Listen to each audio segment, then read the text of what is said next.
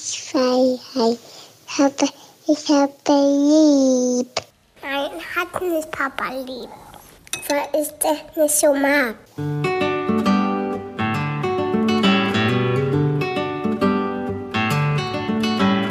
Das sind beste Vaterfreuden. Keine bösen Wörter. Die Fremde, alte Schöpfe. Setz dich bitte hin. Der langweilige Podcast übers Kinderkriegen mit Max und Jakob.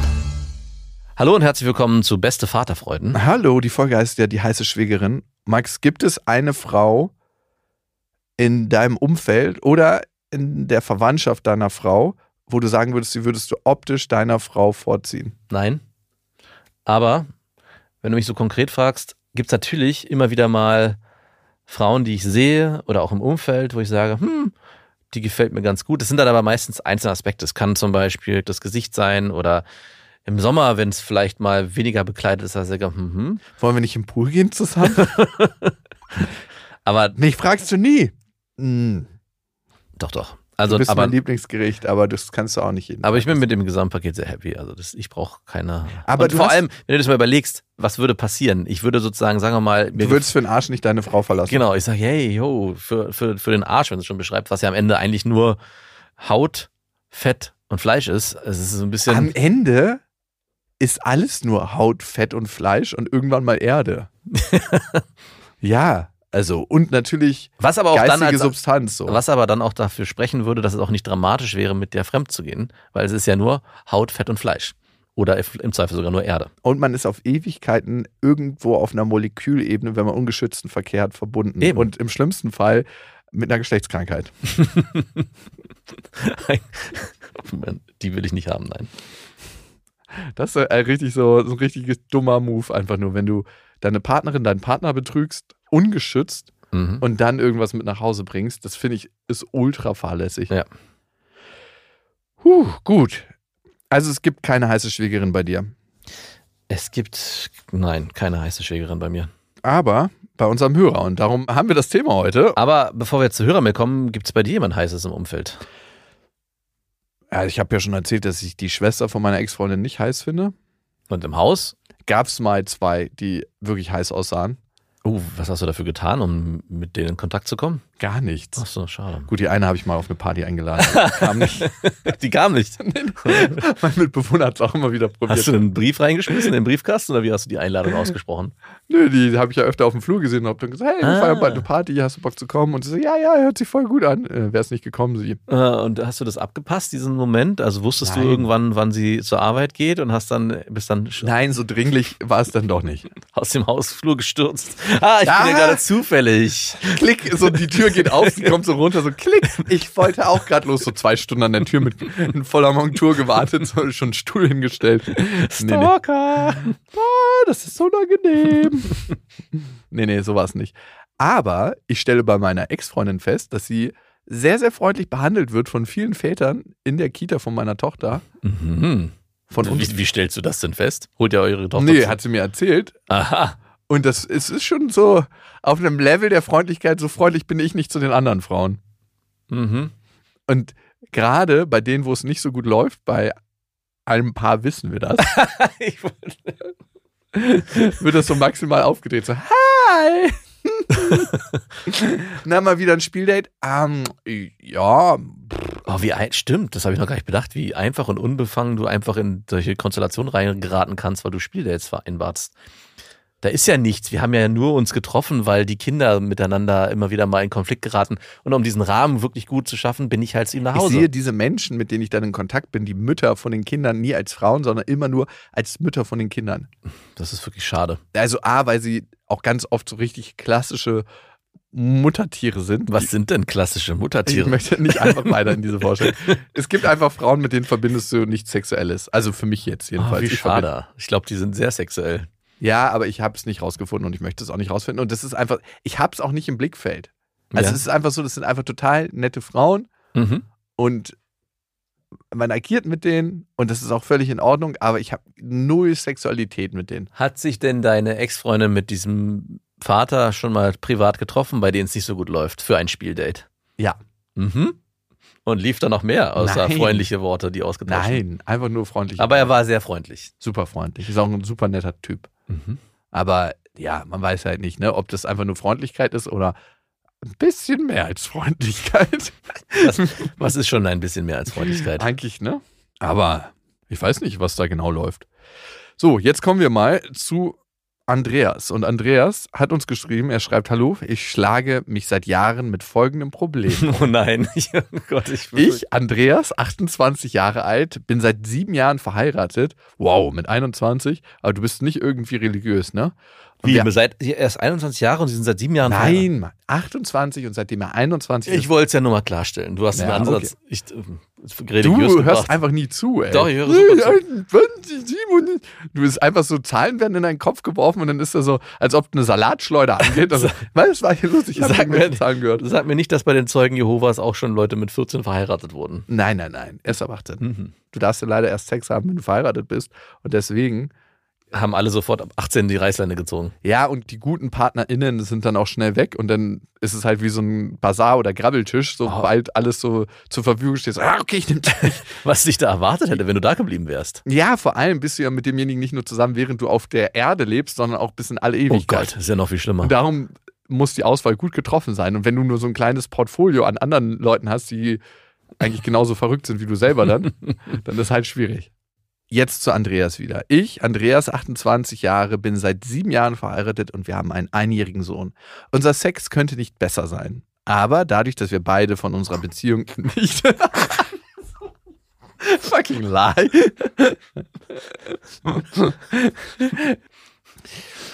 ähm, Andreas, fürs nächste Mal schwierige Satzstellung, ne? Ich bin Andreas, 28 Jahre alt, bin seit sieben Jahren verheiratet und wir haben einen einjährigen Sohn. Unser Sex könnte nicht besser sein. Bitte ein bisschen mehr Abstand das nächste Mal dazwischen, ja? Aber dadurch, dass wir beide vor unserer Beziehung nicht viele sexuelle Erfahrungen gesammelt haben und sehr offen mit dem Thema umgehen, stehen wir uns gegenseitig sexuelle Beziehungen außerhalb unserer Beziehung zu. Mhm. Ja, warum nicht, ne? Das Problem ist, eigentlich möchte ich mal mit der Schwester meiner Frau schlafen. Uff.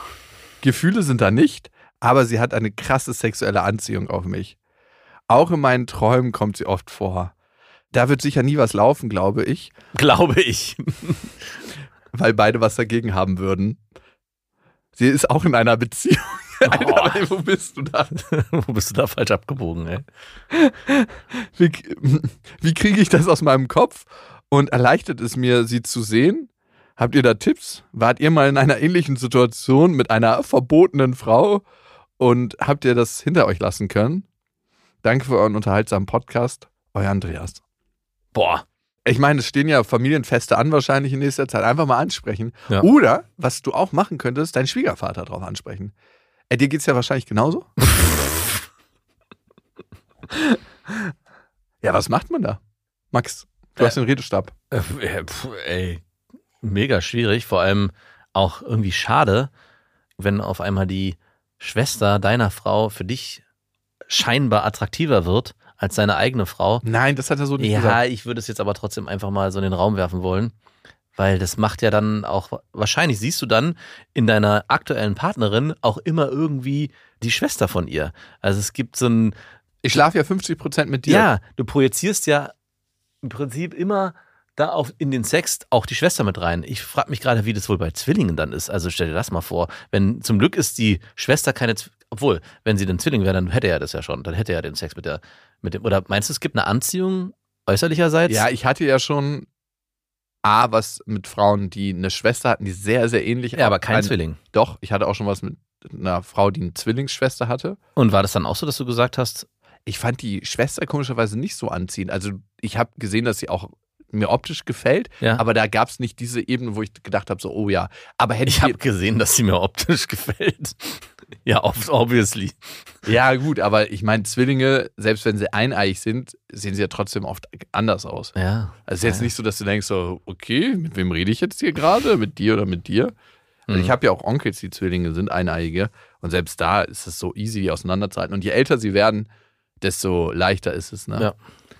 Also hm, hatte ich tatsächlich selten, weil es für mich immer so außerhalb von meinem war und ich dachte mir jedes Mal, yes, ich habe die attraktivere Ja, Hälfte gewählt. genau das wollte ich gerade auch sagen. Äh, Mein Beispiel wäre nämlich gewesen, ich hatte Beziehungen oder auch Affären mit Frauen, die Schwestern hatten und ich hatte jedes Mal das Gefühl, ah, okay, alles easy, ich habe die attraktivere von beiden abgegriffen.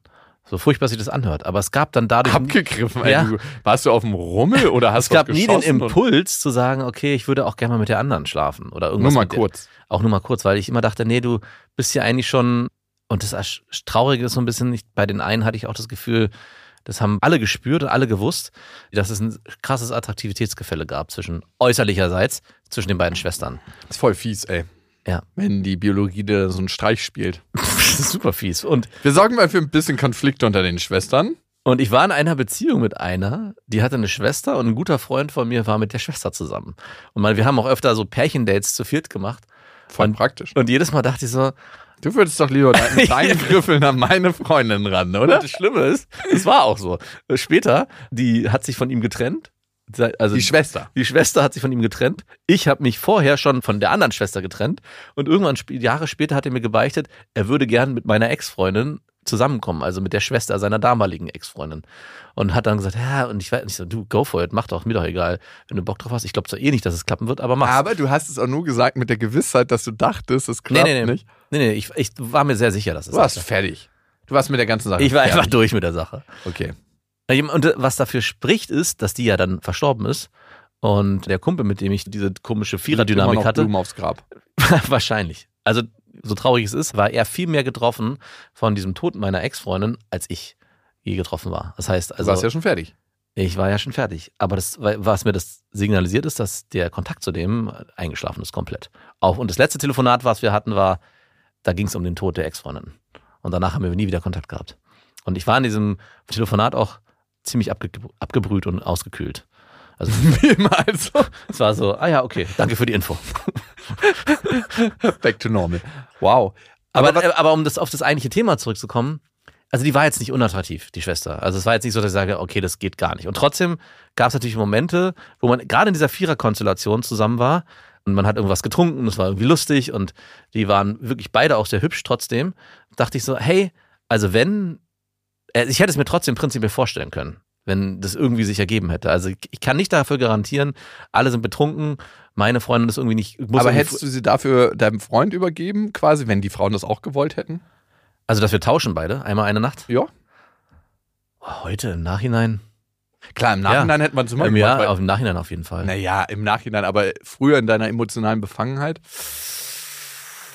Ich weiß es nicht. Spielt es noch eine Rolle, wenn du irgendwann stirbst? Das musst du dich immer fragen. Andreas, zurück zu dir. Also, was ich dir als Mechanismus sagen kann, was psychologisch eine Rolle spielen kann, dadurch, dass du es für dich behältst, dadurch, dass es so im Verborgenen ist, kann es einen ganz, ganz besonderen Reiz ausmachen. Das ist so, als ob wir eine bestimmte Emotion nicht haben dürfen, diese deshalb nicht wahrnehmen und diese deshalb auch nicht weggeht, weil sie quasi wie konserviert wird, wie in so eine Tupperdose gepackt wird und nicht raus kann. Mhm. Es kann also helfen, aber es kann auch für sehr viel mehr Stress sorgen, das gleich am Anfang erwähnt, wenn du mit deiner Frau drüber redest. An dieser Stelle eine kleine Werbung und es ist Ikea mit der neuen Serie L Squared. Max, erinnerst du dich noch, als bei dir das Nest eingerichtet wurde? Ja, daran erinnere ich mich sehr gut. Äh, Ich habe mich gewundert, wusste gar nicht, dass es das gibt, als meine Frau auf einmal anfing mit Tapezieren, natürlich mich inkludiert hat, äh, Farbe an die Wände brachte und eben auch Möbel kaufte, die extra für Kleinkinder und Säuglinge sind. Die ganze Serie, sowohl das Babybett, der Wickeltisch als auch der Stubenwagen, ist aus leichtem Buchholz gefertigt. Die haben abgerundete Kanten, da kann sich dann auch niemand dran verletzen. Und das Ganze hat so eine feine skandinavische Note. Die ist einfach zeitlos. Also du kennst ja das skandinavische Design. Sieht Hm. irgendwie immer gut aus, egal wo man es hinstellt. Und es verschönert den Raum. Was ich besonders praktisch finde, ist das Babybett. Das kann einen sehr lange begleiten, weil sobald das Kind anfängt zu sitzen oder auch zu stehen, kann der Bettboden abgesenkt werden. Dass es dann Mhm. auch weiterhin sicher da drin liegt. Und nicht von alleine rausklettert. Ja, ja, irgendwann ist ja das immer der Fall, ne? dass das Ja. Kind von alleine raus möchte. Und dann kann man in diesem Bett auch die Möglichkeit schaffen, eine Wand rauszunehmen, eine Bettseite. Und dann kann das Kind alleine in das Elternbett schlüpfen, was ja auch schön ist. Und die L Squared Serie findet ihr natürlich in unseren Shownotes auf ikea.de und in allen Ikea-Filialen. Aber ich würde es tatsächlich erstmal nicht bei deiner Frau rauslassen, weil das Sondern? Ja, es kann einfach zu viel, zu viel Stress Also du würdest einfach gar nicht rauslassen. Ich dachte, du jetzt, nee, jetzt ich kommt. würde erstmal mir selber einen Brief schreiben. Warum finde ich die heiß? Was ist da? Was stelle ich mir vor? Dass du erstmal das, die Energie, die da schon aufgestaut ist, ein Stück weit rauslassen kannst. mhm. Weil anscheinend ist da ja Energie aufgestaut und auch sexuelle Energie. Und wenn wir anfangen, an der festzuhalten, wird sie eigentlich noch mehr. Wenn wir sie rauslassen, und das muss nicht immer ein ehrliches Wort mit der Partnerin oder mit dem Partner sein, sondern es kann auch mal ein Brief an mich selber sein. Also dann kann das helfen. Es kann auch helfen, dass du, wenn du vielleicht Coaching hast oder psychologische Betreuung, Ja. dass du da mal das ansprichst und sagst so, ey, ich empfinde das einfach und wir leben sehr offen. Das ist halt was, wenn du das ansprichst und es wird nicht gut von deiner Frau aufgenommen, äh, ist das immer so was, was mitschwingt, wenn die Schwester denn da ist. Ob du dir halt nachgeierst oder ob du ja, in den Situationen not, notgeil bist. Wenn du ein bisschen zu lange auf ihrem Arsch verharrst, zum Beispiel mit deinem Blick, wenn sie sich bückt, dann wird deine Frau dich angucken und sagen, okay, ja, ich check das. Also, ich check das. Ja, aber ich glaube, es gibt auch die, also man ist, glaube ich, sehr blind als Partnerin in so einer Konstellation. Ich glaube, der lange Blick auf den Arsch, selbst der wird gar nicht richtig wahrgenommen. Also kommt natürlich drauf an. Also wir hatten ja vorhin so ein bisschen das Beispiel mit, das ist ja nur Fleisch. Und was mir hilft in so einer Situation, sich wirklich auszumalen, was würde passieren. Also was, was ist das Geile daran? Also was, wie würde der Sex ablaufen? Wie würde sie Weiß nicht, aussehen? ob das Andreas helfen genau. Und was ist dann am Ende die Konsequenz danach? Ah, okay. Also wie das Beispiel. Wo mit- endet das alles? Genau, also was, wie geil kann das am Ende wirklich sein, wenn du das ausleben würdest? Und dann kann man sich fragen, oder kannst du dich fragen, geht es mir wirklich da um die Attraktivität dieser Person oder geht es eigentlich um dieses ganze Gedankenkarussell drumherum? Mhm. Und wenn du dir diese Frage dann mit Ja beantworten kannst, hey, es geht eigentlich um die Fantasie, die ich habe und gar nicht um die Person, dann könnte es dir einfacher fallen, wieder rauszukommen aus der ganzen Nummer. Wenn du dann leider merkst, hey, ich habe mich hier nicht nur optisch in die verguckt, sondern ich spüre auch eine Anziehung, eine ganz klare, ganz krasse, auf einer anderen Ebene, dann ist natürlich dieses Szenario super schwierig, weil dann der Wunsch noch stärker werden könnte, mit dieser Person nicht nur zu schlafen, was es ja jetzt zu sein scheint, sondern auch in eine Verbindung zu kommen. Also die Frage ist eigentlich, willst du mit der verbotenen Person verbunden sein oder geht es nur um eine optische Anziehung?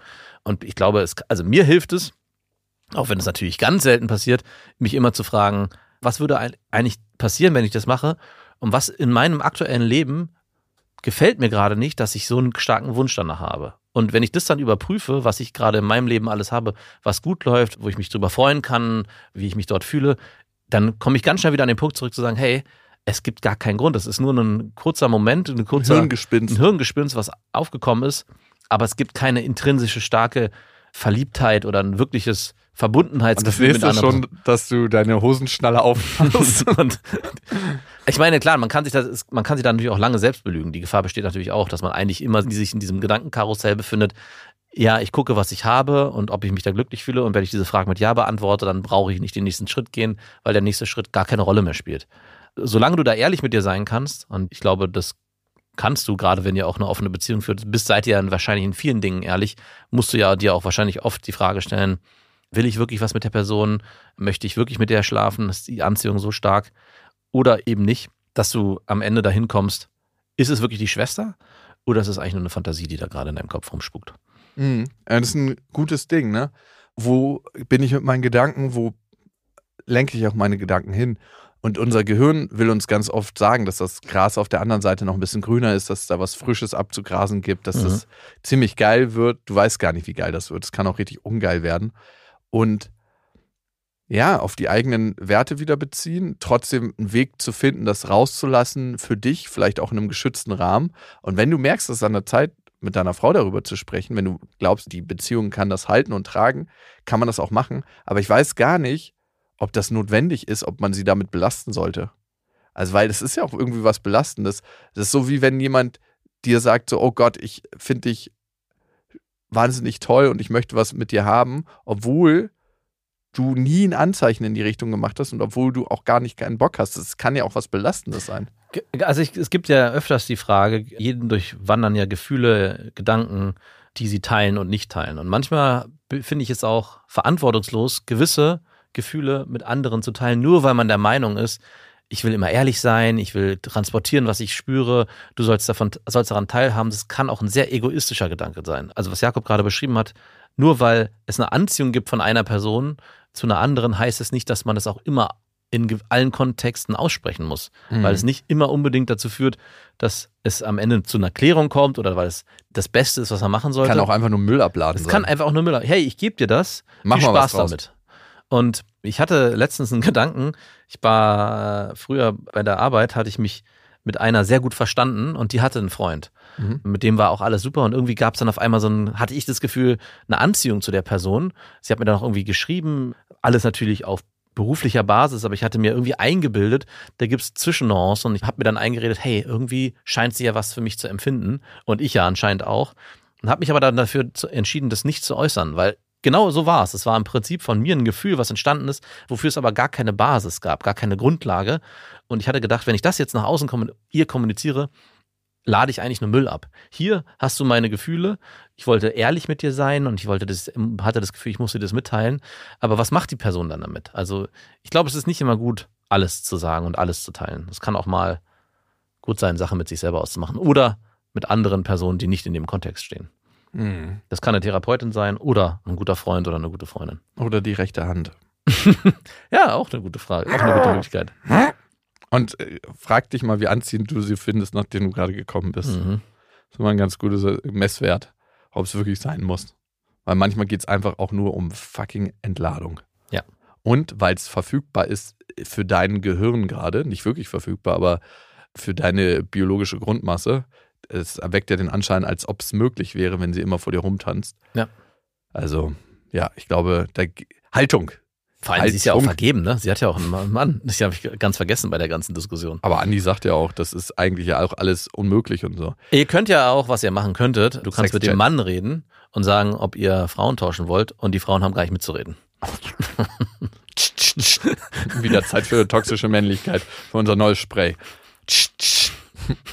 Äh, Ich glaube, wir können noch eine Hörermail machen. Und Linda schreibt, wie werdet ihr euren Kindern beibringen, dass sie, wenn sie älter sind, trotz falschen Freundeskreis nicht auf die schiefe Bahn geraten und selbst einschätzen können, was richtig und falsch ist? Beispielsweise im Umgang mit Drogen und Alkohol und Kriminalität. Ich frage mich immer, warum Drogen und Alkohol in zwei Wörtern genannt werden müssen. Das ist eins. Und Kriminalität. Kann man eurer Meinung so etwas beibringen? Oder ist das abhängig vom Charakter des Kindes? PS, ich finde eure Podcast, beste Vaterfreunde und beste Freundinnen super. Ich auch. Dankeschön, liebe Linda. Da hast du dich ja schon mal in unsere Herzen Ja, vorne katapultiert. Ich habe da auch direkt eine Antwort drauf, weil Ja, mich diese bitte. Frage schon seit Ewigkeiten plagt und immer wieder mich, mir die anders beantworte. Aber es ist, glaube ich, eigentlich ganz simpel, nämlich in meiner Erziehung oder unserer Erziehung meiner Frau und mir versuchen wir, unsere Kinder so selbstbewusst und eigenständig und selbstbestimmt zu erziehen, dass sie diese Fragen, wenn sie mit denen konfrontiert werden, auch entsprechend beantworten können. Also umso selbstbewusster und umso mehr Selbstbestimmtheit ich den Kindern jetzt schon mitgebe als Eltern und das auch aktiv in der Erziehung beibringe, haben sie dann die Möglichkeit, wenn sie äh, mit solchen Problemen konfrontiert werden, sich entsprechend auch aufzustellen. Also das kla- klassische Beispiel, ich glaube, was wir beide kennen, ist das erste Mal Alkohol. Dein Kumpel oder ein paar Freunde machen irgendwelche Wann was bei dir? hartalkoholischen Getränke auf. Das war bei mir nicht so früh. Ich glaube, mit 17 ging das erst los. Wirklich, okay. Ja, weil ich vorher durch das Segeln immer durch die Gegend gefahren bin und Da mit wurde nur meinen, gekifft. mit meinen mit meinen Pöbelfreunden aus der Klasse, die sich am Wochenende getroffen haben. Also das war, wir waren ja beim Segeln elitär, ne? Wir waren ja was Besonderes. ne, da ja- Polunderträger. und natürlich Polunderträger. Und die ganzen, der Pöbel in der Klasse hat schon frühzeitig angefangen zu trinken und gefeiert. Ich war da natürlich immer nicht dabei. Vielleicht auch, weil ich mich nicht getraut habe. Und irgendwann kam ein Kumpel zu mir und hat Bier mitgebracht. Dosenbier, Becks Dosenbier und meinte, komm, wir trinken das. Und wir waren wirklich zu zweit und waren beim Segeln und haben dann abends heimlich am Lagerfeuer sogar ganz klischeehaft dieses Bier getrunken. Es hat mir überhaupt nicht geschmeckt. Aber ich habe natürlich nicht Nein gesagt, sondern ich habe gesagt, ja, ich probiere mal. Und war in so einem inneren Widerstand und habe dann aber sehr schnell sehr viel Mit 17. zu trinken gelernt. Ja, mit 17 erst. Aber ich du war hättest auch, es ja auch legal kaufen können. Ja doch, stimmt, Bier, klar, war schon immer ab 16, aber Hartalk konnten wir nicht kaufen mit 17. Da mussten wir uns noch, musste ich mir noch ein Jahr lang kreativ anstrengen, um an Hartalk zu kommen. Und das ging ganz schnell dann. Also ich war ganz schnell von Bier zu Hartalk und viel trinken mit Freunden. Und gerade beim Segeln, gerade beim Sport habe ich das Gefühl, egal welche Sportart, gehört Alkohol immer mit dazu, viel Alkohol. Und so war es auch. Und ich bin Auf einem Bein steht sich schlecht. Komm, darauf trinken wir ein. Ja. Das muss gefeiert werden. Oh, was? Mit Wasser anstoßen? Das geht nicht. Und ich weiß nicht, ob meine Eltern hätten was anders machen können, ob die vielleicht mit ihrer Erziehung mich hätten mehr stärken können, dass ich da länger oder stärker Nein hätte zu sagen können. Weil ich bin schon jemand gewesen, der mit meinem Freundeskreis, wir haben uns regelmäßig wirklich besoffen. Und jetzt auf die Frage von Linda zurückzukommen, wie wird es sein, wenn die eigenen Kinder irgendwann auch an die gleichen Berührungspunkte kommen? Ich glaube nicht, dass es sich wirklich vermeiden lässt, dass sie diese Sachen ausprobieren. Aber wichtig ist, dass sie, und das sage ich jetzt schon meiner Tochter, mit uns immer in den Dialog gehen. Also egal, Mhm. wie sie sich Fehlverhalten, dass sie immer wissen, sie haben, es gibt zu Hause ein offenes Ohr. Papa, macht man das so mit der Nadel? Ja. Nee, nee, nee. Zeig, du nimmst den verdammten Gürtel zwischen die Zähne und dann ziehst du lang. Papa, ich habe getrunken, Papa, ich habe gekifft, äh, Mama, ich äh, trau und dass da auch keine Verurteilung stattfindet, sondern dass es immer auch da wieder auf das Kind zurückgeworfen wird, hey, guck mal, ich kann dir sagen, es gibt, das ist schlecht aus den oder den Gründen, ich verstehe aber auch, warum es Spaß macht und du musst für dich entscheiden, was du willst. Aber viel, viel dramatischer in unserer heutigen Zeit als Alkohol und Drogen, um das in einem Atemzug zu nennen, finde ich Social Media. Wann lasse ich meiner Tochter vor allem und auch meinem Sohn natürlich Die Droge die, zukommen. Dro die Droge zukommen? Wann gebe ich denen ein Handy in, und gebe den Zugriff nicht nur auf TikTok, Instagram, whatever, sondern auch auf die dunklen Seiten des Internets, wenn du dir überlegst, was man da alles findet, was, glaube ich, psychisch viel, viel mehr anrichten kann, als ein halbes Jahr lang regelmäßig Alkohol zu trinken. Hm, ja und nein. Ich glaube, das eine ist immer die Akzeptanz in der Gesellschaft und Alkohol ist eine Substanz, die unglaublich in der Gesellschaft verankert ist. Wir sind eine der alkoholkrankesten Nationen, die es gibt auf der Welt, in Deutschland. Und das ist eigentlich bedenklich, ne? Nur weil es die Substanz geschafft hat, legal zu werden, ist es die jetzt. Ne? Mhm. Und Du verteufelst hier den Alkohol. Du bist Ja. nur einer von diesen Teu- Verteuflern. So schlimm ist das gar nicht, das Zeug. nee, also es ist gut dosierbar, das kann man schon sagen. ja, das stimmt. Und die Menschheit wollte sich schon immer in irgendeiner Weise betäuben. Und wenn du jetzt versuchst, das zu regulieren, dann läuft das auch nicht. Du willst einfach manchmal den Denkapparat da oben ausstellen. Ne? Mhm. Und du kannst natürlich über Meditation, über Zen, über all mögliche Wege machen, aber du kannst es eben auch über Substanzen machen. Ja. Und das ist der Fast Track. Und wir wollen Dinge, die schnell gehen. Ja. Das ist einfach so. An dieser Stelle eine Werbung und es ist Thermomix. Ich meine, Thermomix kennt eigentlich jeder, nur weiß man immer nicht, was der alles kann. Das ist wirklich krass. Also für mich ist er richtig, richtig gut, wenn ich Soßen mache. Das heißt, man kann nebenbei die ganzen Sachen fertig machen und eigentlich muss man ja so eine Soße so ständig schlagen und ist eigentlich beschäftigt und kann nicht mehr die anderen Sachen machen. Das kann der Thermomix. Der äh, Thermomix kann kneten, der ist eine Küchenwaage. Er ist gleichzeitig ein Dampfgarer. Und der kann auch alles, von Kaffee kochen bis morgens meine Achai Bowl, äh, Brei für die Kinder, aber auch zum Kuchen backen oder auch mal einen Fitnessshake machen. Das ist auch sehr easy. Also es ist wirklich ein absolutes Multitalent und übernimmt vor allem die lästigen Aufgaben, wie du es gerade gesagt hast, und ständiges Umrühren oder Aufpassen, dass was nicht anbrennt. Das macht ja alles automatisch. Und man kann vor allem auch sehr gesund mit dem Thermomix kochen, weil man kann Sachen, wie gesagt, sehr schon garen und das finde ich total gut. Was ich noch sehr praktisch finde, ist, es gibt nicht nur den Thermomix, sondern auch über 90.000 Rezepte im digitalen Rezeptportal Cookie-Doo, weil man ja doch sonst so tendiert, immer seine gleichen Klassiker zu machen und das lädt einfach ein, um zu stöbern und zu schauen, was möchte ich dann noch machen. Es ist egal, ob schnelle Alltagsküche oder die Sterneküche für zu Hause, es geht alles mit dem Thermomix. Also man spart Zeit, es ist äh, für die ganze Familie bestens geeignet, das Gerät. Mit dem Thermomix spart ihr auf jeden Fall Zeit beim Kochen und es gelingt sehr, sehr gut. Also ich frage mich immer, darf man das sagen, ich habe gekocht oder muss man das sagen, wir haben gekocht?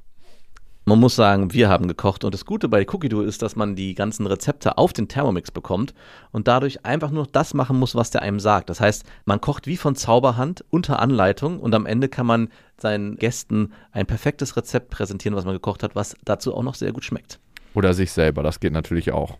Und wenn ihr euch jetzt auch für einen Thermomix interessiert, findet ihr natürlich alle Infos auf thermomix.de und den Link zu Thermomix und alle Infos findet ihr auch nochmal in unseren Shownotes. Ich glaube, das, was du sagst, diese Offenheit ist ganz, ganz wichtig, dass das Kind so eine Grundliebe verspürt. Egal, was es tut, es ist willkommen.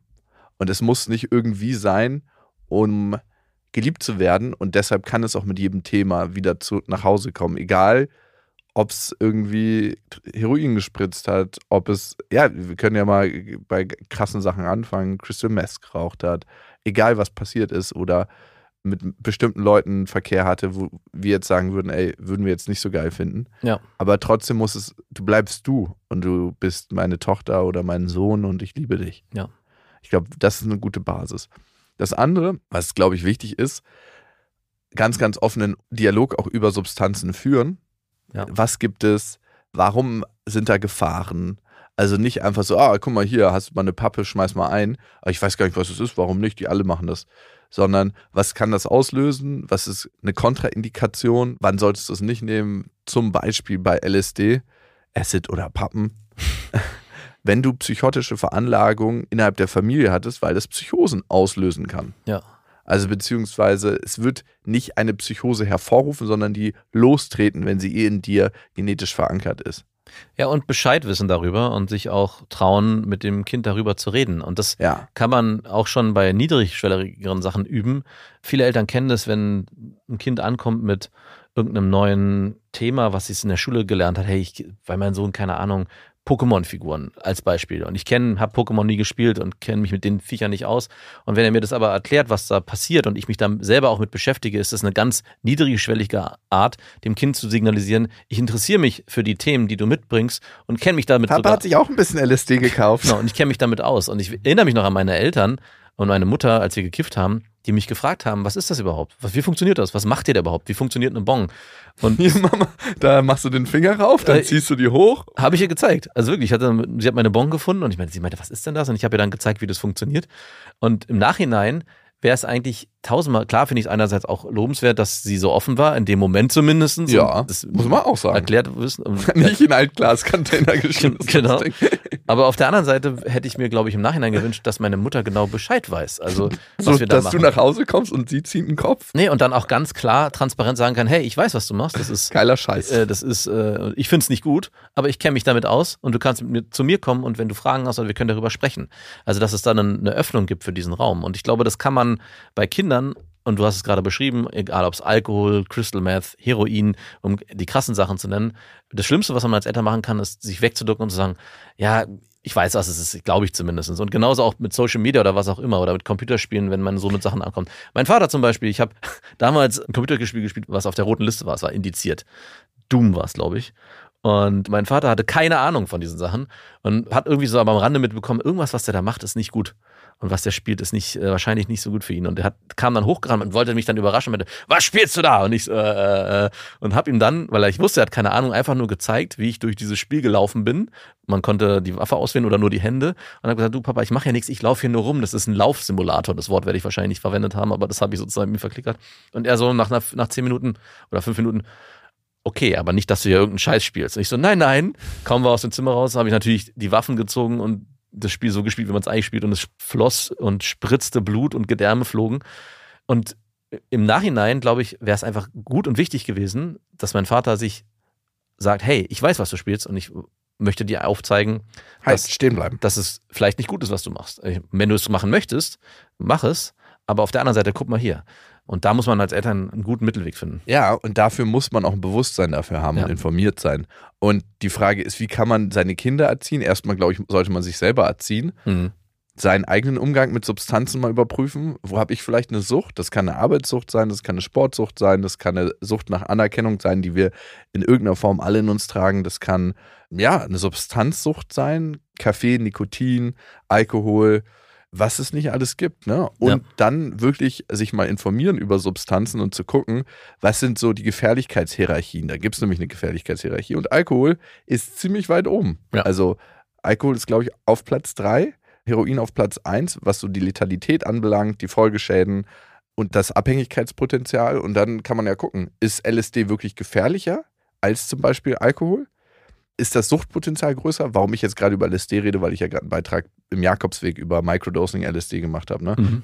Und da ein bisschen ins Thema abgetaucht bin. Und auch nicht verteufeln, ne? In dem Moment, wo wir sagen, alle Substanzen sind schlecht und die Kids probieren das aus und sagen, es fühlt sich ziemlich geil an. Ja. Anscheinend hatten meine Eltern gar keine Ahnung. Ja. Ist das natürlich ähm, wieder, dass meine Eltern nicht Bescheid wissen und ich kann nicht mit denen drüber reden. Ja. Also auch zu sagen, hey, das fühlt sich am Anfang vielleicht ziemlich gut an.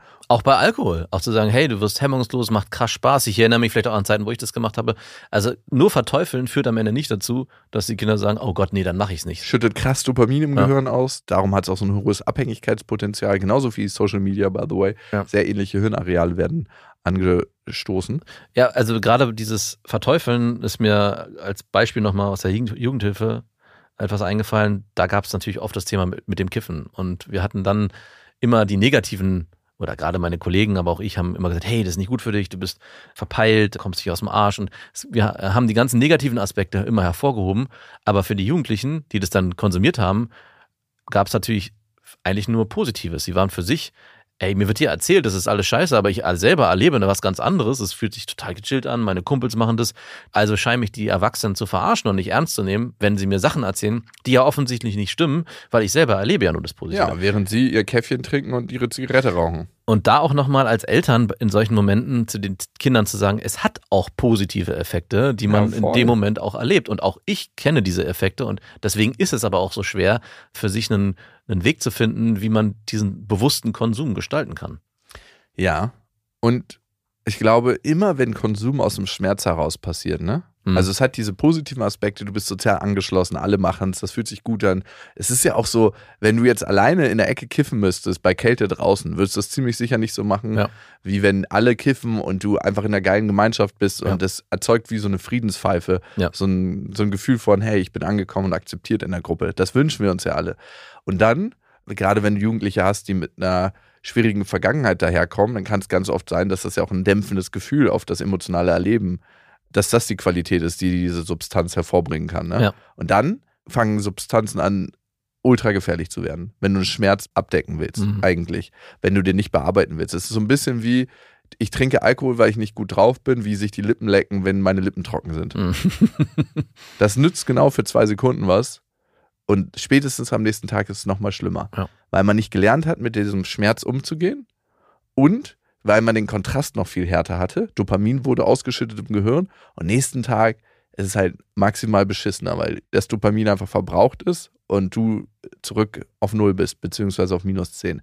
Also auch das besprechen mit den Kids, sofern sie es verstehen und auch da einen Umgang finden.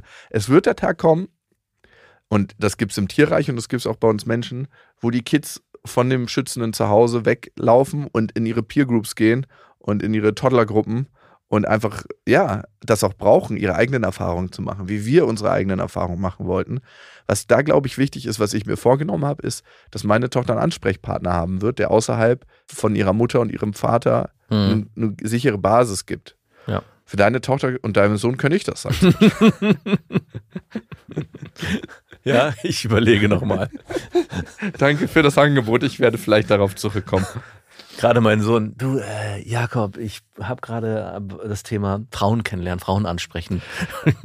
Okay, mein Freund, wie viel Zeit hast du? Endlich, du bist der Sohn, den ich mir immer gewünscht habe.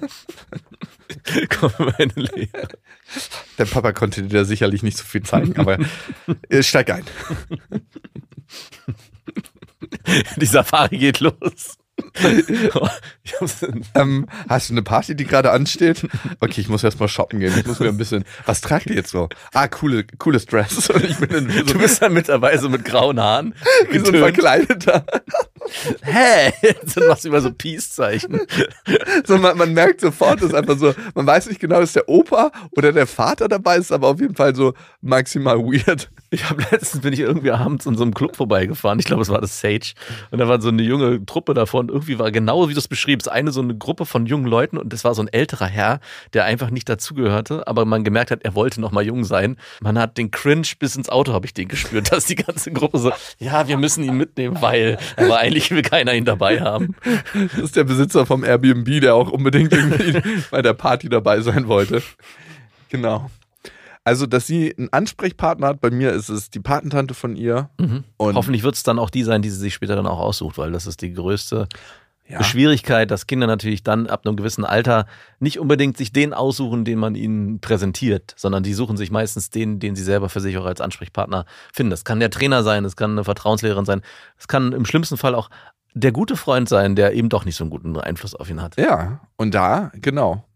Da auch irgendwann das Vertrauen haben und loslassen zu können, dass meine Basis, die wir versucht haben zu legen, in der Offenheit, in der Auseinandersetzung mit allen Emotionen, die da sind, dass die ausreicht, um durch diese Zeiten dann auch zu segeln. Ich glaube, das ist das Wichtige. Ich habe letztens ein Interview gesehen, wo es darum ging, dass wir unsere Kinder generell in unserer Gesellschaft gerade komplett überbehütet erziehen und sich das ganze Erwachsenenalter nach hinten verschiebt, weil es für die Jugendlichen oder jungen Erwachsenen erstens so viele Möglichkeiten gibt, immer wieder auf die Eltern zuzugreifen und zweitens wir als Eltern viel mehr versuchen, unsere Kinder in einem geschützten Rahmen aufzuziehen. Und das fängt schon bei Ernährung an, also dass man jetzt schon bei allen Aspekten versucht, eine 100% gute Ernährung den Kindern zu ermöglichen. Und es hört da auf, dass 30-jährige Männer und Frauen durch das Handy die Möglichkeit haben, in schwierigen Entscheidungen auch immer auf die Eltern zurückzugreifen. Also es gibt diesen Moment fast gar nicht mehr, dass man zum Beispiel mit dem Auto irgendwo gestrandet ist bei einem Auslandstrip und nicht weiß, was man tun soll und dann in sich selber die Entscheidung finden muss, sondern man greift zum Handy und sagt, hey Papa oder Mama, ich habe gerade die und die Situation und Paypal, ich weiß nicht weiter, damit. kannst du mir helfen? Und das fand ich einen sehr interessanten Aspekt, auch gerade nochmal, wenn ich auf meine Kinder gucke und wie wir uns im Alltag Aber bewegen. ihr doch nicht, oder? Und auch du. Also da nehme ich dich nicht raus. Das betrifft, Nein, aber wenn es einer nicht macht, dann du und deine Frau. Mhm, genau. Das geht ja in allen Dingen. Also so überbehütet, auch sich darüber Gedanken zu machen, welches pädagogische Konzept ist das Richtige für meine Tochter, damit sie später, auch das war früher so, hey, mach einfach. Es gibt das, das wird genommen. Ob das jetzt unbedingt besser war in allen Belangen, ist auch mal dahingestellt. Aber ich glaube, es ist sehr spannend zu sehen, was mit unseren Kindern in 20 Jahren sein wird durch diese, in Anführungszeichen, Überbehütung auf allen Ebenen und nicht nur im Kleinkindbereich. Und das bezieht sich ja so ein bisschen auf das Thema, wie viel Eigenverantwortung wollen wir den Kindern auch ab welchem Zeitpunkt geben. Und ich glaube, da nochmal fein nachzujustieren und auch den Mut zu haben, hey, ich lasse mein Kind die Entscheidungen bezüglich bestimmter Aspekte, die es im Leben treffen muss, alleine fällen. Und lass sie auch mal auflaufen und lass sie auch mal mit Problemen konfrontieren, die sie dann selber vielleicht gar nicht gelöst bekommen und dann selber entscheiden müssen, wie sie dieses Problem lösen. Und das ist, finde ich, eine Grundhaltung im Leben, ne? Mhm. Wenn wir davon ausgehen, dass wir unsere Kinder vor jeder Erfahrung, vor jedem Schmerz, vor alledem, was die Welt einfach in ihrer Vielfältigkeit zu bieten hat, schützen müssen, Ja. dann berauben wir unsere Kinder auch. Ja, die Erfahrung, es selbst zu machen und auch selbst geschafft zu haben. Und das ist auch wieder was, was aufs Selbstbewusstsein einzahlt. Ja. Und als ich in diesem Dunkelretreat im Jakobsweg war, ne, drei Tage in der absoluten Dunkelheit, da hat die alte Schildkröte, die mich da immer besucht hat, die Psychologin, ne, Mhm. die hat mich ja jeden Tag für eine halbe Stunde so besucht und mit mir gesprochen. Ja. Und irgendwann meinte sie zu mir einen Satz, den habe ich nicht vergessen. ne? Wir versuchen ja immer Spaß zu haben und ein gutes Gefühl und so, und das ist ja auch ein Bestreben, psychologisches Grundbedürfnis. Aber was ist, wenn es darum im Leben gar nicht geht? Mhm. Und wenn du zurückguckst, was hat dich wirklich geformt? Was hat das gemacht aus dir, was du heute bist? Dann waren es halt immer nicht nur diese ganz angenehmen Momente, sondern auch die Momente, die halt wehgetan haben Mhm. die schmerzhaft waren, die Trennung, wo du wieder aufgestanden bist, das Scheiden der Eltern, die Streits. In dem Moment, wo du an deine Grenzen kommst, ist es quasi ein neues Feld, was sich aufmacht, wo du die Chance hast, dich neu kennenzulernen. Und Schmerz und Leidensdruck kann ein unglaublich guter Katalysator dafür sein. Ja. Will ich mein Kind deswegen leiden sehen? Nein, aber ich glaube, auch wenn man das ins Bewusstsein einholt, ist es besser, wenn es drin ist als draußen. Mhm. Also man sollte den Mut haben, auch Kinder. auch mal ein Spritzbesteck zu Hause offen liegen zu Ja. lassen. Das waren Beste Vaterfreuden mit Max und Jakob. Jetzt auf iTunes, Spotify, Deezer und YouTube.